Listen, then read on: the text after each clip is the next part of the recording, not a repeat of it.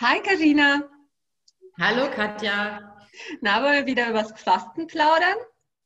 Sehr, sehr gerne. Und heute haben wir wieder einen interessanten Gast bei uns in unserem Podcast. Und zwar Tore Hildebrand. Herzlich willkommen, Tore. Hallo. Danke euch beiden. Hallo. Ich freue mich. Ja, sehr schön, dass du heute dabei bist. Wir beide kennen uns jetzt schon etwas länger, seit etwa eineinhalb, zwei Jahren. Und ja. äh, ich biete ja äh, Fastenwochen an, die Sunnyside Fastenwochen. Und da habe ich das große Glück, dass Tora auch bei einigen der Fastenwochen dabei ist und äh, bietet dort einen Workshop an einen Kochworkshop. Es klingt erstmal ein bisschen absurd, dass wir innerhalb einer Fastenwoche kochen, aber wir machen das. Und zwar kochen wir nicht so richtig, sondern wir fermentieren. Und das wäre eigentlich auch das erste Thema, was wir gleich mit dir besprechen möchten, nachdem du uns mal so ein bisschen von deiner interessanten Lebensgeschichte erzählt hast. Wer ja. bist du, Tore? Wer bin ich? Wer bin ich? Äh, Tore Hildebrand, 44, aus Berlin. Und Lebensgeschichte, ja, das, ähm, das Kochen hat mich schon immer interessiert aber privat kochen ist schön und das dann irgendwann beruflich machen ist noch schöner. Aber vorher habe ich erst mal 18 Jahre einen Schlenker über das Bankwesen gemacht und war 18 Jahre Banker da im, im Firmenkundenbereich und das habe ich dann irgendwann hinter mir gelassen, habe festgestellt, das möchte ich nicht nochmal 20 Jahre machen, als die Bank mir einen kleinen Schubs gegeben hat und gesagt hat, wir, wir schließen das Geschäft in Asien, in Hongkong, wo ich meine letzte offizielle Etappe hatte. Und da habe ich dann so ein bisschen überlegt, was mache ich denn gern? Kochen und mit Menschen bin ich gern zusammen. Die andere Alternative wäre gewesen, Möbelrestaurator, aber da hat man nicht so viele Menschen drumherum und die Fähigkeiten waren auch nicht so ausgeprägt wie die vom intuitiven Kochen und somit bin ich jetzt nachhaltiger Koch und habe ein paar Jahre, ich glaube zwei Jahre gebraucht, um herauszufinden, was ich denn gerne koche und wie ich dann auch meine Mitmenschen inspirieren kann. Und das ist jetzt, mittlerweile hat sich das so das ein Fundament gefunden, dass es äh, über die Nach dass ich mehr über die Nachhaltigkeit meiner Mitmenschen und meine Gäste äh, Interesse erwecke. Denn ich koche sehr gerne mit geretteten Lebensmitteln und rein pflanzlich. Ja, ich wollte auch gerade sagen, wenn ich so an einen Koch denke, dann habe ich gleich so eine Assoziation zu Völlerei, zu Maßlosigkeit, zu Genuss, ja. Und du bist jetzt nun äh, einem ganz anderen Ufer. Erzähl mal. Du äh, hast schon erwähnt, dass du mit geretteten Lebensmitteln ähm, arbeitest. Was kann man sich darunter vorstellen? Also das, äh, genau die Frage bekomme ich auch des Öfteren. Gerettete Lebensmittel, Tore, bist du dann abends beim Discounter und äh, wühlst in den, in den Tonnen rum. Nein, das ist natürlich gerade was Lebensmittel angeht und dann gerettete oder Lebensmittel, die überlagert sind, ist jetzt nicht die schönste Assoziation. Ähm, was ich mache, ist, ich rette Lebensmittel bei Unternehmen, die die verkaufen. Und gibt es äh, Surplus hier in Berlin, kann man auch online bestellen, wo jeder ein Kauf- und Ladenerlebnis hat und dort Lebensmittel kaufen kann, die teilweise nicht mehr so schön aussehen. Es gibt sehr viele Verordnungen in der EU, welche Lebensmittel in den Handel kommen dürfen, wenn die diesen Normen nicht entsprechen, zu groß, zu klein, zu, äh, zu viele Schalenfehler und gibt es ganz, ganz viele Gründe, warum die Sachen nicht in den Handel kommen. Die, die könnt ihr da kaufen, aber auch viele Lebensmittel, die das Mindesthaltbarkeitsdatum überschritten haben, die aber natürlich noch total gut sind, weil das einfach nur eine Garantie, eine, eine sehr konservative Garantie der Produzenten ist, dass die Lebensmittel bis zu dem Zeitpunkt absolut toll aussehen und auch so schmecken, wie sie denn das Werk verlassen haben. Ja, also das äh, ist so ein Thema. Und natürlich auch, was machen, was kochen wir aus äh, Dingen, die wir, wo wir so gelernt haben, abschneiden, wegschneiden, grün, die Schale zum Beispiel von vielen Gemüse, die, so bin ich auch aufgewachsen, die ohne das zu hinterfragen, einfach wegschneiden und dann entsorgen. Ja. Ja, ich finde, das, das passt so toll auch zu dem, auch zum Fastengedanken, weil für mich ist wichtig und ich denke bei Katja genau so, dass äh, diese Fastenwochen auch das Bewusstsein für das, was wir da haben, was wir da zu uns nehmen dürfen, was wir essen, also die Wertschätzung für die Lebensmittel auch wieder ein Stück weit steigt. Wenn man mal eine Woche darauf verzichtet. Und das funktioniert auch. Und dieses Bewusstsein zu stärken, das ist ja auch in deinem, in deinem Sinne. Ne? Also, dass man genau. Lebensmittel nicht kurzfristig einfach braucht und wegwirft, sondern dass man sie wirklich nutzt und verwertet und so eben auch Respekt vor den Lebensmitteln hat. Genau, wie nutzt du sie, wie konservierst du die, die Lebensmittel, aber auch welche Lebensmittel konsumierst du oder konsumiere ich? Ja, dann kommen wir dann in Richtung Produktion der Lebensmittel. Was kommt rein? Wie werden die vor, vor Schädlingen bekämpft? Bio-Lebensmittel gegenüber konventionellen Lebensmitteln. Der Preis der Lebensmittel ist auch ein großes Thema hier in Deutschland, mhm. weil es einfach viel zu, viel zu günstig ist und alles, was günstig ist, ähm, da ist natürlich die Hemmschwelle größer, die, ähm, oder die Hemmschwelle geringer, die Dinge wegzuwerfen oder zu entsorgen, weil ich gehe einfach in den Supermarkt und kaufe mir dann einen neuen Salat. Der kostet ja nichts, gefühlt nichts. Und das ist halt schade, ja, dass wir da so ein bisschen das verloren haben. Was ich mich gerade frage, mm, ist ja, dass äh, die meisten Köche, wenn man so an klassische Restaurants denkt, die passen, die denken sich ja Menüs aus und dann fahren die zum mm, äh, Großmarkt und kaufen die Zutaten, die sie benötigen. Arbeitest du andersrum? Gehst du erst in den Laden und schaust, was da ist und äh, passt dein Menü dann an oder wie funktioniert das bei dir? Ja, genau. Also das ist bei mir eher andersherum. Ich schaue so ein bisschen, ich vergleiche das immer so mit, mit äh, Großeltern. Es gab nicht so viel und das, was es gab, daraus musste man kreativerweise ein leckeres Essen kreieren. Und dann haben wir hier die Möglichkeit, so viele Lebensmittel zu retten und auch Lebensmittel aus Übersee und exotische Sachen, die bei uns schon hier sind. Da habe ich dann auch den Vorteil daraus, äh, schöne Menüs zu kreieren. Entweder koche ich alleine und mache ein Retterdinner für Gäste, die jetzt nicht so gerne kochen wollen. Oder noch viel, viel schöner, ich äh, besorge mir die Zutaten, denke mir ein Menü aus, äh, schreibe die Menükarten und dann kochen wir zusammen beim klassischen Kocherlebnis, so wie ich das nenne, weil es keine Kochschule, sondern es ist eher ein Erlebnis. Wir erleben rund um die Lebensmittel neue Geschmäcker und vielleicht entdecken wir auch mal, weil wenn ich was rette, kann ich mir nicht immer aussuchen, was ich rette, dass da Lebensmittel dabei sind, die vielleicht gar nicht so, die wir so gar nicht verkochen würden. Geht mir auch manchmal so. Ich mag auch nicht jedes Gemüse. Und so ist es bei meinen Gästen auch. Und wenn die dann sagen, okay, ich lasse mich einfach drauf ein und guck mal, wie wir das äh, schön kochen und vielleicht auch mal anders kochen, als, das, als wir das gewohnt sind von unseren Eltern, dann gibt es dann schon mal Überraschungen und meistens sagen die Gäste, oh cool, ich habe dann doch lange Zeit nicht den Rosenkohl gegessen, weil er einfach zu verkocht war in der Sahnesoße. Ist immer so ein schönes Beispiel. Äh, man kann mhm. ihn aber auch ganz anders toll in der Pfanne machen, dass er noch Biss hat. Und ähm, ja, das sind so, so Dinge. Einfach mal wieder neue Sachen oder un, ungeliebte Lebensmittel neu entdecken. Das ist ein super schöner Ansatz. Ich sage das ähm, in meinem Kurs nach dem Fasten. Da gibt es ja ein Menü und da fangen schon die Ersten an zu meckern, weil das viel Gemüse ist, einfach was wir dann nach dem Fasten essen, damit äh, äh eben der Körper nicht so belastet wird, sondern ins Essen wieder äh, sanft äh, reinfließt. Und ähm, das ist ein richtig schöner Ansatz. Ne? Also wenn man, wenn wir alle lernen, so zu kochen, was da ist, also wieder lernen, das war ja mal so.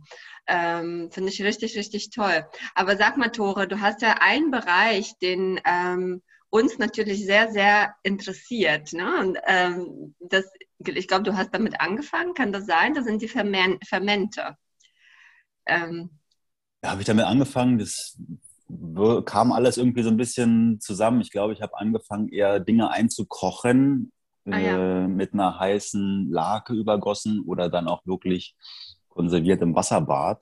Ich bin irgendwie zu, zu, aus Versehen dahin gekommen, weil ich, äh, ich mochte, ich mag immer noch Blumenkohl und habe den im Glas eigentlich einkochen wollen und habe äh, die, die Blumenkohlröschen im Glas gehabt und dann mit einer heißen Lake übergossen.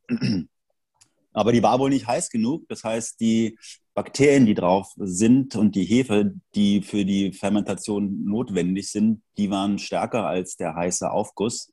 Und dann fing das an zu fermentieren. Und ähm, das sah ganz lustig aus, weil man macht das Glas auf und dann sprudelt das und äh, so ein bisschen die Assoziation wie Champagner im Glas. Äh, ich dachte, okay, es ist jetzt schlecht. Nein, es roch ganz gut.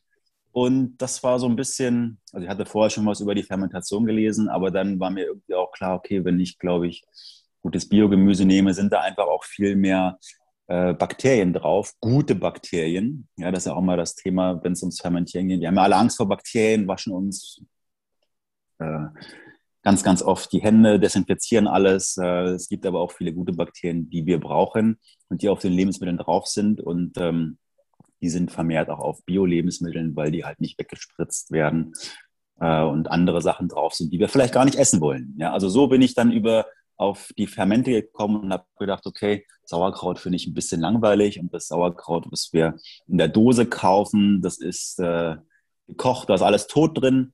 Und was machen eigentlich die Fermente? Und ich bin Fan von, von Kimchi und dann habe ich einfach ein bisschen weiter rum experimentiert, weil jeder mag halt scharfe Lebensmittel und dann gibt es halt bei mir in den Kursen fermentierte Radieschen und man kann auch andere Sachen fermentieren, die, kommen wir wieder in die Zero Waste ähm, Schiene, wenn du jetzt Strünke hast vom Blumenkohl oder von, was hat ja alles schon fermentiert, du kannst eigentlich alles, alles fermentieren, was du roh essen kannst. Ja, das ist. Äh, wir, wir fermentieren ja auch in dem Workshop in den Fastenwochen. Warum glaubst du denn, passt gerade dieses Thema Fermentieren so gut zu einer Fastenwoche? Also, äh, die Fermente unterstützen unsere, äh, unsere Verdauung, unsere Darmgesundheit. Und äh, ich selber habe noch nie gefastet und es war eigentlich geplant, ne, Carina, dass wir ja. das im Mai machen. Dann ist es äh, ist leider ausgefallen. Also ich weiß immer noch nicht, wie sich unsere Gäste dann fühlen, wenn ich dann mit meinen Leckereien ankomme und sie nicht essen dürfen, sondern nur riechen und schmecken. Wie ähm, sind sie denn drauf? Also du, da kommt dann der Koch äh, mit leckeren Sachen und trifft auf meine Gäste, die seit sechs Tagen nichts gegessen haben. Wie, wie fühlt sich das denn so an?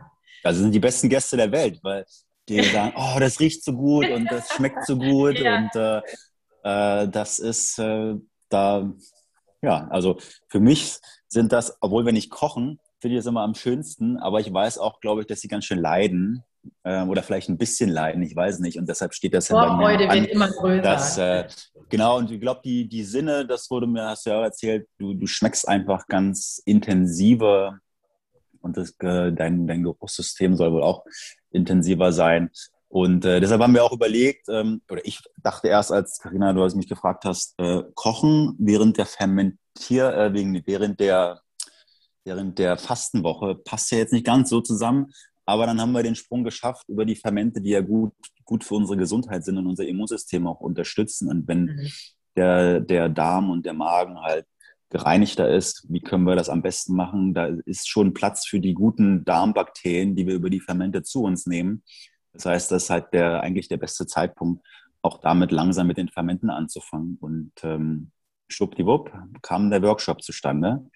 Und äh, ich freue mich, dass äh, deinen Gästen das so sehr gefällt und wir da ein gutes Konzept gefunden haben, dass wir da auch Kimchi machen, also dann die Einführung in, in die Fermentation von Kraut, die, die Basisgrundlagen zu schaffen. Wir fermentieren Orangen ja. äh, und, und fangen dann äh, Sonne ins Glas ein, was dann die Gäste mit nach Hause nehmen und dann irgendwann das Glas öffnen und dann fermentierte Salzorangen ins Dressing oder in den Salat machen. Sunnyside, Tore. Genau, genau. Wir haben, wir haben dann extra was äh, genommen, was Gelbes. Und ich versuche immer was Rot, Rot, Grün und Gelb zu, zu ja, irgendwie zu einzubauen, weil ich mag einfach Farben. Das ist so schön, wenn man dann die, die Farben, die leuchtenden Farben dann sieht. Das ist ja wie auf dem Teller. Äh, bunt essen und bunt fermentieren ist immer so mein Thema. Und wie ist das? Nehmen die Gäste dann diese äh, selbstgemachten Sachen mit nach Hause? ja, unbedingt. Mit unbedingt. Fermentieren, Fermentieren benötigt Zeit. Wir müssen denen so ein bisschen Zeit geben, den äh, Milchsäurebakterien da zu arbeiten.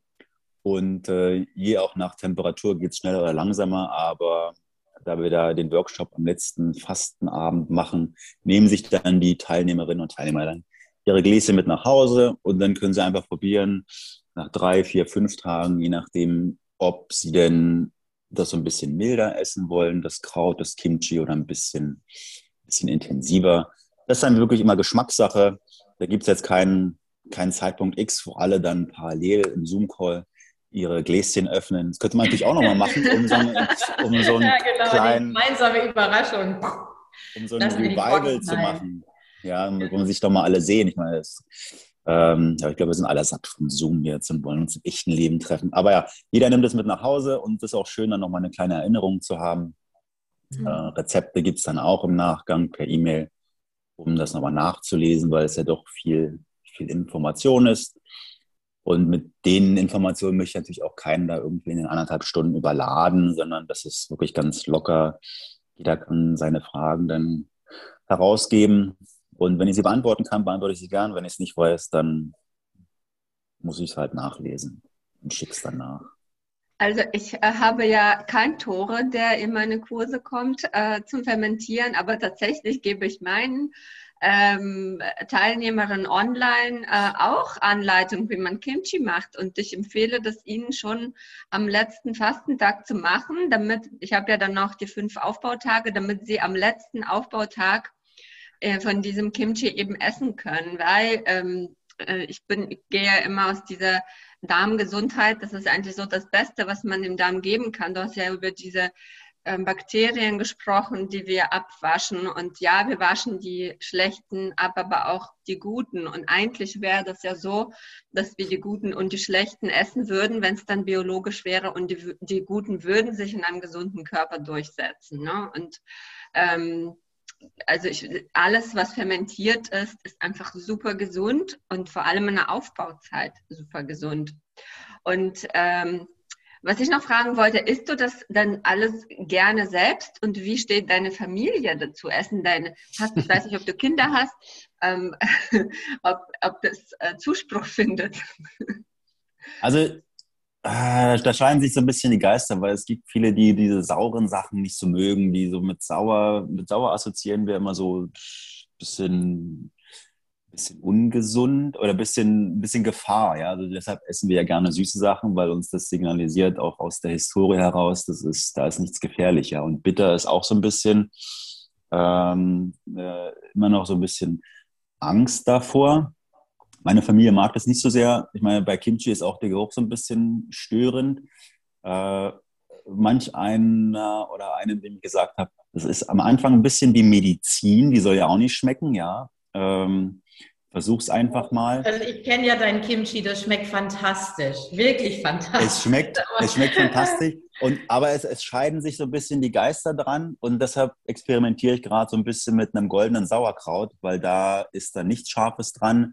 Ist ah. das Gute der, der Kurkuma-Wurzel, äh, Kurkuma-Pulver und frisches Kurkuma drin, ähm, was dann besser bei den anderen ankommt, die jetzt nicht so auf Kimchi stehen. Ja, aber Kimchi ist mhm. Knoblauch drin, da ist Lauch drin, hm, sind so manche, manche Sachen auch dabei, die viele gar nicht so gern mögen, gerade wenn sie anfangen damit. Also das ist, da muss man einfach dann gucken, das ist wie beim Kochen auch.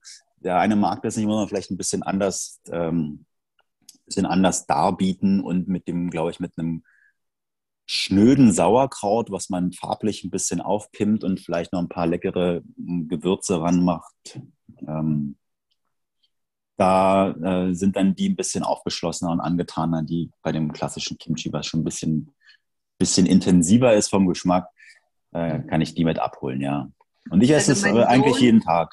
Ja. Mein Sohn liebt Kimchi. Der kann es einmal, ähm, eimerweise essen. Er ist 13. Ich glaube, er isst es seit er so sieben ist oder so. Immer wenn wir im, beim Koreaner sitzen, bestellt er so zwei Kimchi und die wundern sich immer total, dass so ein kleiner Mann das so verdrückt. Also ich habe mit ihm auch schon Kimchi selber gemacht und ich muss ganz ehrlich sagen, wirklich so, so toll, auch den Kindern das beizubringen, wie schnell sie das lernen, mitnehmen und dass sie, wenn sie selbst die Dinge mit vorbereiten, dass sie das halt eben unbedingt auch probieren wollen. Deswegen, also nicht nur Kimchi, sondern alles, was du so im Programm hast. Ne?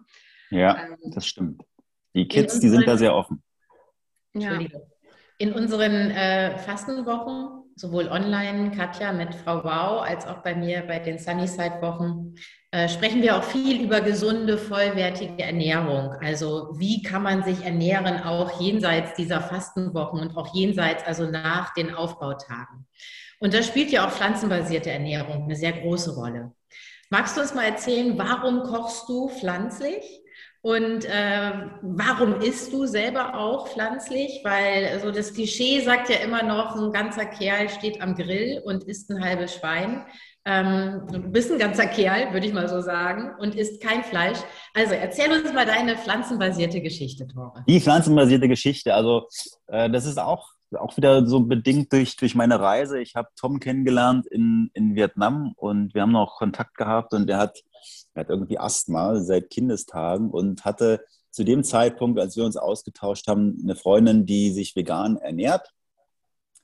Und er hat einfach mal mitgezogen und irgendwann hat er mir erzählt, er brauchte seinen Asthma-Spray nicht mehr. Und das war so ein bisschen der Zeitpunkt für mich, wo ich gesagt habe, ist ja cool, ich möchte es auch mal ausprobieren, ohne dass mir ein Doktor sagt, Tore, isst doch mal weniger tierische Produkte und habe dann einfach äh, mal angefangen und habe, glaube ich, auch 2017 äh, im Januar in der Veganuary, schwieriges Wort, Challenge mhm. mitgemacht, um einfach herauszufinden, finde ich denn da Alternativen, die mir schmecken? Wie kann alle, ich die kennen, das ist ein Monat lang, so wie der Dry January, ist es ein Monat lang keine tierischen Produkte essen. Genau, so ein bisschen an die Hand genommen werden, mit, mit kleinen Schritten Dinge zu ersetzen im Alltag. Und das habe ich dann auch gemacht, mich so ein bisschen inspirieren lassen, geschaut, was kann man alles so eigentlich essen, was gibt es für Kräutergewürze und Tricks, die dann uns einfach so ein bisschen an die alte die alten Geschmackswelten erinnern, ohne dass wir sie mit Ersatzprodukten substituieren. Und habe dann auch ganz viele neue pflanzlichen pflanzliche äh, Gerichte entdeckt. Und so fing das, äh, so fing das an. Ich habe dann gesagt, überlebe ich das? Erstens, ja, wenn ich mich rein pflanzlich ernähre, äh, habe ich noch Freunde, die zu mir zum Kochen und Essen kommen. Ja. Beides kann ich bejahen. Bin ich gelangweilt, weil ich irgendwie nicht genug Lebensmittel finde, die ich essen kann, außer Salat und Tofu. Das war ich zumindest früher. Ja, wenn ich gehört habe, ist, ist es ein Veganer dabei, dann war das, war, war das so ein bisschen die Klischee-Aussage meinerseits, die ich jetzt ab und zu mal höre. Zu Recht, ja, weil äh, wenn ich vorher so war, muss ich jetzt auch mit diesen Argumenten äh, leben. Aber ich weiß und jeder, der bei mir mal gegessen hat und äh, da auch mal ein drei oder ein vier oder fünf Gang Menü gegessen hat, sagt, ich bin glücklich, satt, aber nicht so voll gefuttert. Ja? Also das Völlegefühl ist, glaube ich, genau das, was, ähm, was bei der pflanzlichen Küche eben nicht da ist. Natürlich kann man sich damit auch komplett vollfuttern, aber es einfach, sind einfach ganz andere Lebensmittel, die uns, die einfach schneller und besser verdaulich auch sind für uns. Und damit bekomme ich halt auch so die ältere Zielgruppe mit, die so ja, um die 60, 60 plus sind, die sagen, oh, ja, ich habe noch nie ein rein veganes Menü gegessen. Und mir geht's, ich fühle mich immer noch leicht nach dem Essen und so weiter und habe viele neue Dinge entdeckt. Und ich glaube, das ist so das Thema, viele neue Dinge entdecken. Es wird ja nichts weggenommen. Obwohl, wenn ich jetzt manchmal, Grillsaison beginnt wieder, draußen wird fett gegrillt, da knapp, äh, klappern aber auch die Synapsen und so und sagen so, ah, das sind so Erinnerungen, die einfach da sind. Und das ist schwierig, ja. Und deshalb ist es mir auch wichtig, dass jeder, der einfach mal pflanzlich kocht, da sich langsam ranwagt und mal Dinge ersetzt. Wenn ich von heute auf morgen sage, ich darf das nicht mehr essen, weil alles, was mit Verzicht und nicht dürfen assoziiert wird, funktioniert nicht. Ja? Also da einfach sagen, okay, ich hau mal irgendwas anderes auf den Grill, ich gucke mal, was gibt es da für Alternativen, dann sind das einfach kleine Schritte. Und ich glaube, diese kleinen Schritte sind super und die mache ich weiterhin und die Schritte mache ich auch weiter mit meinen Gästen. Ich habe mal auch einen kleinen Versuch gestartet. Ich komme ja, meine Eltern sind über 80 schon. Ich komme aus einer kleinen Stadt, aus einer Jägerfamilie und meine Oma hat bei uns im Haushalt immer gekocht. Und äh, die kommt natürlich noch aus einer Zeit und auch meine Eltern, da ist es ist toll, wenn man täglich oder so oft wie möglich Fleisch auf dem Teller haben kann. Ja, das war früher ein rares Gut ja. und jetzt war dann irgendwann dann doch dank äh, der Nachkriegszeit wieder Geld da und Fleisch da und da gehört Fleisch einfach dazu. Meine Eltern haben ein totales Unverständnis, warum ich keine kein Fleisch mehr esse und so gut wie keine tierischen Produkte mehr esse. Und als ich das letzte Mal da war, habe ich für meine Eltern gesagt, die ganze Zeit koche ich für euch. Und habe die ganze Zeit vegan gekocht. Und habe das aber erst aufgelöst, als ich wieder gefahren bin. Meine Eltern ja. waren aus dem Häuschen. Also die konnten ja. sich nicht vorstellen, dass sie so lecker, so gut mit allem drum und dran gegessen haben. Und es waren ein paar Ersatzprodukte dabei. Also ich habe dann veganen Käse besorgt und so, ne? dass es also nicht zu, zu großer Schritt war. Aber die waren total begeistert. So geht es auch, ja. Und jetzt auf einmal so geht's auch. 82 ist die Angst vor dem veganen Dasein äh, bei meinen Eltern verschwunden. Ich, ja, äh, man ja, führst die heran, muss sie heranführen langsam und äh, Stück für Stück. Und ich glaube, der Gedanke generell äh, auf etwas zu verzichten, ist sehr, sehr schwierig. Sondern ähm, ich sage ähm, in meinen Fastenkursen oder in meiner Familie auch, ergänzt doch irgendwelche Lebensmittel, die ihr noch nicht kennt. Nehmt euch, ähm, keine Ahnung, Obst und Gemüse, das ihr noch nie gegessen habt, mit in, in das Menü. Und ähm, ich habe zum Beispiel vor zwei Jahren, äh, also das war das Jahr vor Corona, Weihnachten, da haben wir uns ein Haus gemietet, die ganze Familie. Und ich habe vorgeschlagen, na, wie wäre es denn, wenn ich koche am Weihnachtsabend und ich koche pflanzlich? Und die waren tatsächlich sehr offen und interessiert und so, okay, aber die hatten die ganze Zeit gedacht, so, naja, das wird nichts. Und meine Mutter hatte heimlich schon irgendwelche Bulettchen gebraten. Und das hat allen gut geschmeckt und sie hat dann ihre Buletten auf den Tisch gestellt und fast niemand hat die genommen, weil das Essen, was ich gemacht habe, wirklich sehr gut war. Ich habe auch so ein Drei-Gänge-Menü gemacht und es hat mich sehr überrascht und es kam sehr gut an. Und es waren ja nicht nur meine Schwester und so, sondern tatsächlich auch meine Eltern, die sehr fleischlastig hm, gelebt haben, so wie bei dir, Karina auch. Ich komme aus hm, der prussische Wurzeln, da wird sehr viel Fleisch gegessen. Ja, ja schön, tolle Inspiration. Tore, was kann man mit dir alles machen? Wo kann man dich finden? Was bietest du an? Ah, mit mir kann man viel machen. Äh, wo findet man mich? Man findet mich, äh, ach, glaube ich, wenn man meinen Namen mal googelt, Tore Hildebrand, Hildebrand mit DT und Tore mit TH, findet man das äh, Webseite auch, tore-hildebrand.de. Meine drei Steckenpferde sind, äh, mit denen ich meine Gäste inspiriere, ist die Einführung in die Welt des pflanzlichen Kochens. Das ist so mein, mein Thema, weil viele meiner Gäste so ein bisschen gar nicht wissen, wo sie, wo sie anfangen sollen. Ja, da gibt es Kochbücher, gibt es tausend Rezepte und gibt es tausend Gewürze und die Hälfte der Namen kennt man nicht. Deshalb arbeite ich auch gerade an einer Gewürzbox, wo ich all meinen interessierten Gästen die, den Einkauf dieser Gewürze abnehme und wir dann gemeinsam mit äh, diesen Gewürzen kochen Richtung Ei, Richtung Fisch, äh, Umami, wie kriege ich schöne Gewürze und, und Raucharomen in die Sachen rein und das in Bioqualität. Das zweite ist Zero Waste Kochen. Wir kochen mit äh, vielen Lebensmitteln, wo wir einen Großteil davon wegschneiden und wegschmeißen. Aber wir kochen dann auch mit Lebensmitteln, die normalerweise wir gar nicht im Handel mehr finden können, also mit geretteten Lebensmitteln. Und äh, das dritte ist halt die Fermentation, Einführung in die, in die bunte Welt der Fermente, wo wir dann wild fermentieren, Kraut machen, aber auch andere Sachen. Ja, das äh, natürlich viel am, am tollsten ist, wenn wir gemeinsam kochen. Und das äh, schaut ja gerade so aus, dass wir das, äh, dass wir das machen können. Äh, ich plane auch einen Workshop, einen Zero Waste Workshop am, am 24.06. muss ich nochmal nachschauen. In Pankow im Café Trivities. Ich habe ein paar Online-Veranstaltungen. Und ansonsten dann wenn wir privat kochen wollen, könnt ihr mich privat buchen. Dann komme ich zu euch in die Küche. Wir kochen mit der ganzen Familie zu Geburtstagen oder ähm, Jubiläen, aber auch mit Firmen. Das steht ja jetzt auch bald wieder an, dass äh, wir da gemeinsam feiern und kochen und genießen und schlemmen oder einfach mal ein Picknick draußen machen gemeinsam. Das, äh, sind auch schöne Sachen. Und äh, wer Tore ähm, wer Tore nochmal sehen will, weil jetzt hört ihr ja Tore nur, ähm, ihr könnt einen wunderbaren Vortrag über wilde Fermente auf unserem Self-Care Festival-Account ähm, finden. Da bist du ja auch als Speaker dabei. Und hast deinen Vortrag mhm. schon gehalten. Ähm, das gibt es als Video ähm, nachzuschauen.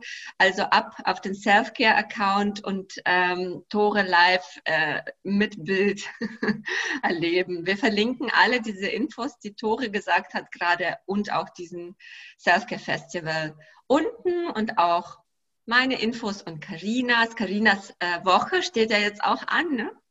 Ja, ich bin ganz hoffnungsvoll, dass ich jetzt im Juni wieder mit der ersten kleinen Woche natürlich unter Einhaltung aller Auflagen in Ferienhäusern anfangen kann.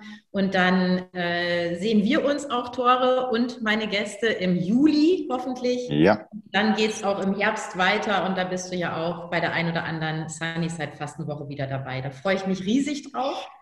Ich auch, ich auch. Zeit wird es, Zeit wird es. Es ist Aber so lange her. Wahnsinn. Wahnsinn. Ja. Und, äh, und wir hören uns wieder in zwei Wochen. Da gibt es wieder ja. eine Podcast-Folge. Ja, ihr Lieben, äh, vielen Dank an die Zuhörer, vielen Dank, Tore, dass du dabei warst und ein Stündchen hier genommen hast ähm, zum Plaudern. Und ja, ich freue mich auf die weiteren Folgen. Ich freue mich auch. Danke auf vieles gemeinsames Fasten und Kochen. Ciao. Tschüss. Ciao.